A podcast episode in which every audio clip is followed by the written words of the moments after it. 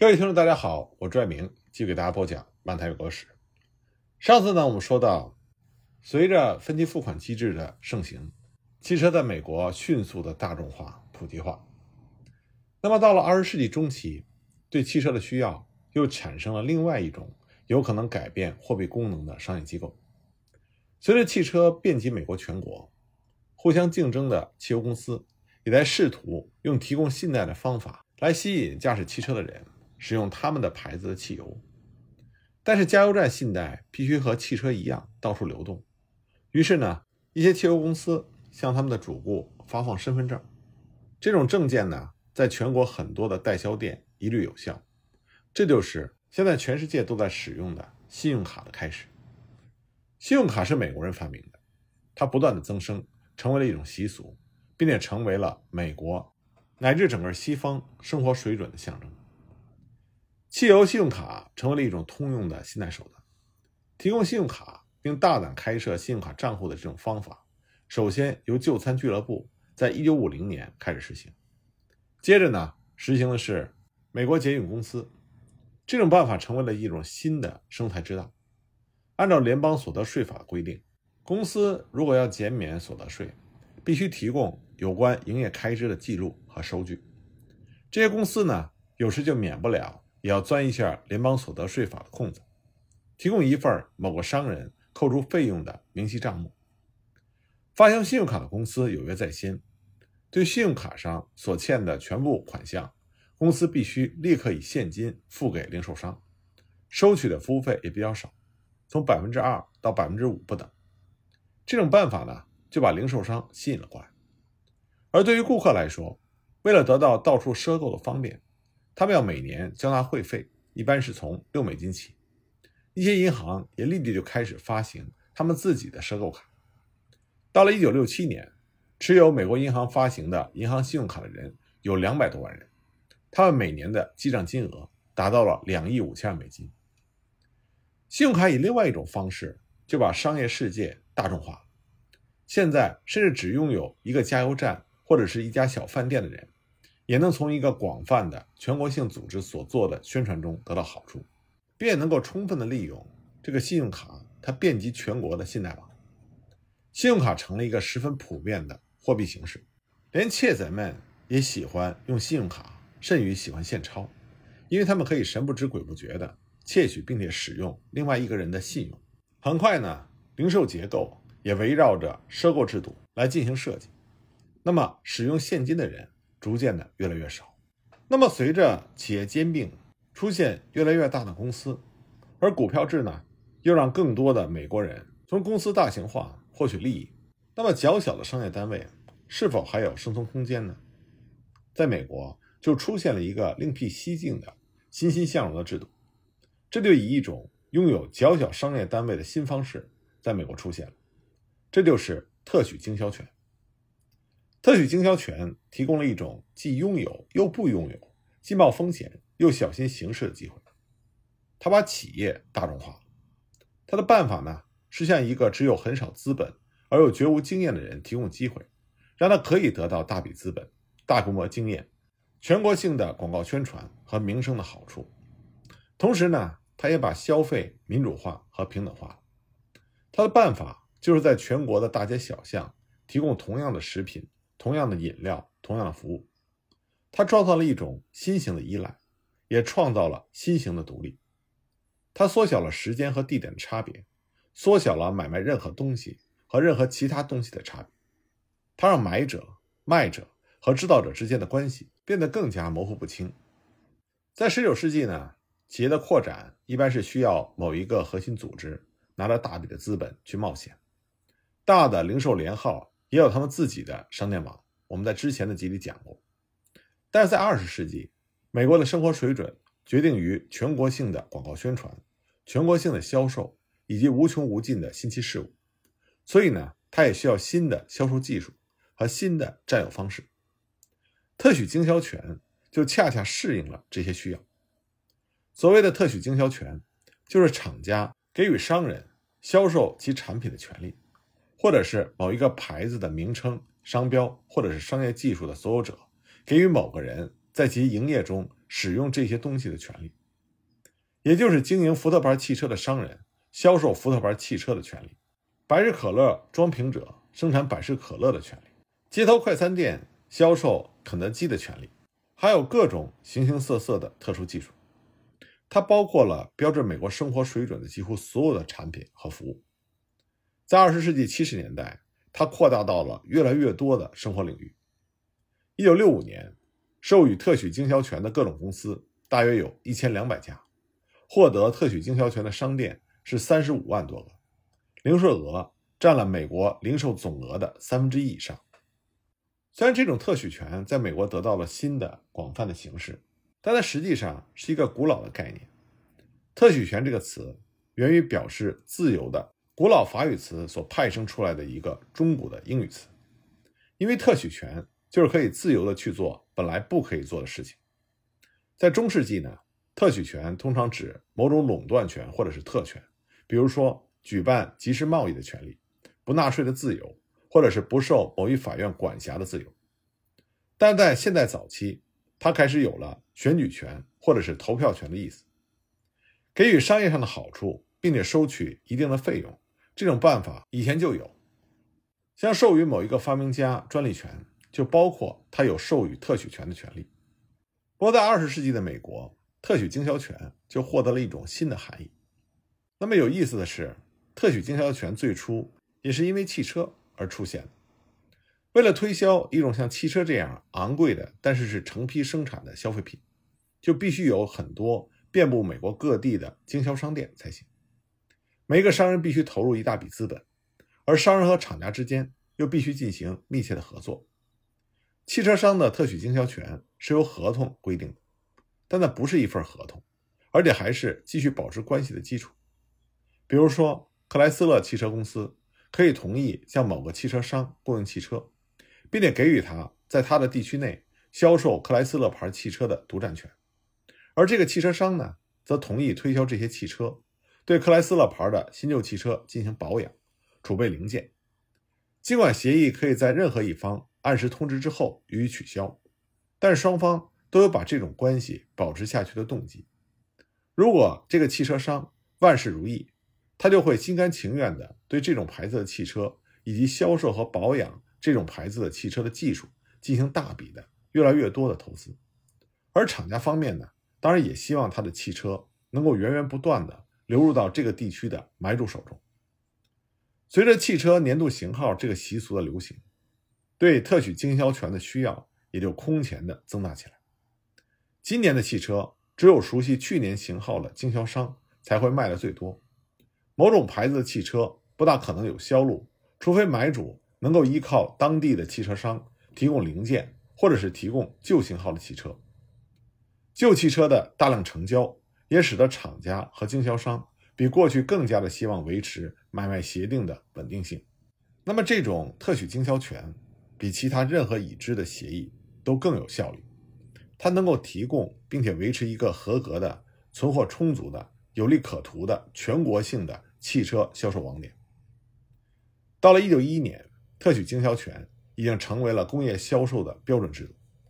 十年之内，汽车的特许经销就发展成为了一种前所未有的双方共同经营和半独立的经营网。二十世纪中期呢，美国主要的汽车厂家要求他们的经销商首先要有十万美金的资本。厂家和经销商双方都可以依靠全国的广告宣传做到真实形象。都要依靠汽车从装配线上源源不断的流出，他们的利益一致的关系非常的密切，非常的复杂，也非常的微妙。所以到了二十世纪六十年代，通用汽车公司在汽车商人传讯法的影响下，建立了一个特别行政委员会，来确保在全国公正的审议特许经销合同所引发的争端。那么汽车就需要加油站，而石油公司也希望它的产品。卖给千百万拥有汽车的人，因此很快，石油公司为了向无数的经销店提供他们牌子的汽油，也开始利用了特许经销的办法。加油站迅速成为了一种美国的制度。购买一个销售美孚石油公司、海湾石油公司或者其他石油公司牌子汽油的加油站的特许经销权，只需要一笔很少的资本。但是这个特许经销权，它能让一个人在独立经营的同时，可以立刻提供全国广告宣传所带来的好处。到了1970年，美国全国已经有了20万个汽车加油服务站，每个加油站拿工资的雇员平均不到三个人，但是每一个加油站主都可以通过特许经销制度获得可观的利益。很快呢，特许经销权制度就扩大到了每个地方的各种活动中去。产生了无穷无尽的新奇事物，迅速的革新和模糊不清的所有权。其中一个最典型的例子就是炸面饼圈大王的特许经销史。哈里·维诺克呢，原来是一个会计师，在一次事故中弄坏了眼睛，不得不改行。他就在马萨诸塞州开了一家小小的炸面饼圈店。除了原有的这种标准的炸面饼圈之外，他还增加了风味各异的四十多个不同花色品种。他的商店自然是生意兴隆。那么一年之内，他又增开了四家分店，并且接着着手创办连号。但是由于没有必要的资本，他就开始注意到特许经销。他希望通过把配料和技术卖给经销人来赚钱。维诺克呢，他就会把某一个未来的经销人带到他在马萨诸塞州的老店来，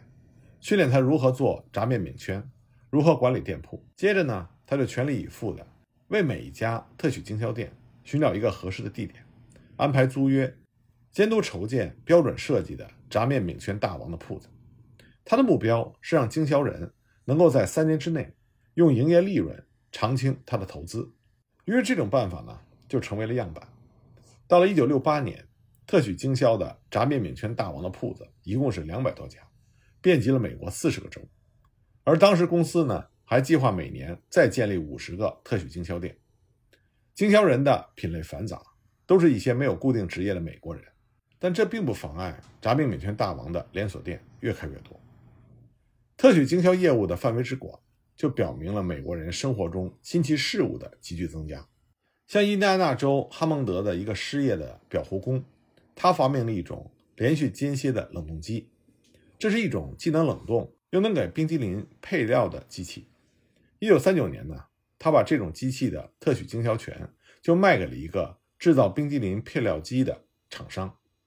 这个厂商在伊利诺伊州的莫林开了一家名叫“皇后乳品店”的服务到车上的路旁餐馆。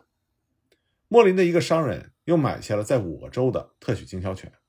这样，到了一九六九年，美国全国就有了三千七百五十家皇后乳品店。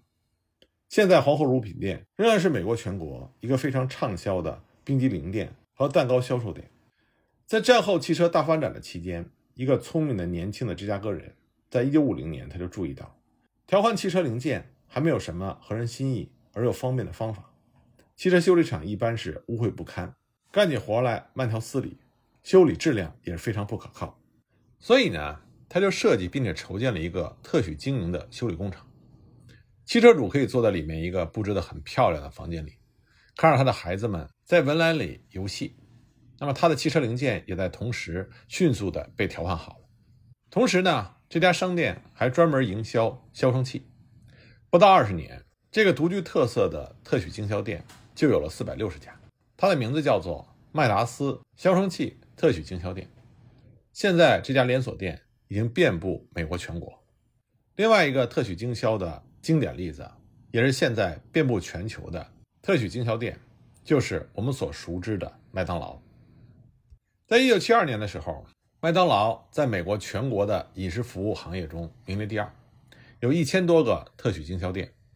全年的营业总额三亿多美金。麦当劳公司大肆的宣传，说每一个经销店都吸引了人数众多的消费者，说他们已经销售了数以十亿计的汉堡包。实际上，麦当劳是在一九五四年才创办起来。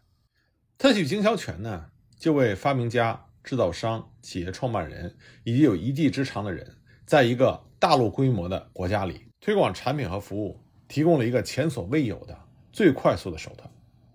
作为中心人物的能人，他必须有好的主意和相当的组织能力，但他所需要的资本是比较少。在有了企业法人之后，特许经销就成了把很多小投资人的财力集中起来，组成大企业的最主要的发明。在二十世纪中期，这种新进大众化了的全国性经营的形式，就把新鲜的事物更多、更快的、源源不断的输送到了美国大众的日常生活中来。对于那些希望自己当老板而又缺少资本或者是没有资本的人来说，特许经销也提供了一种半独立的新机会。特许经销就是他自己的老板，但是从借现款到赊账，或者是企业的设计、建筑、配备人员和广告宣传，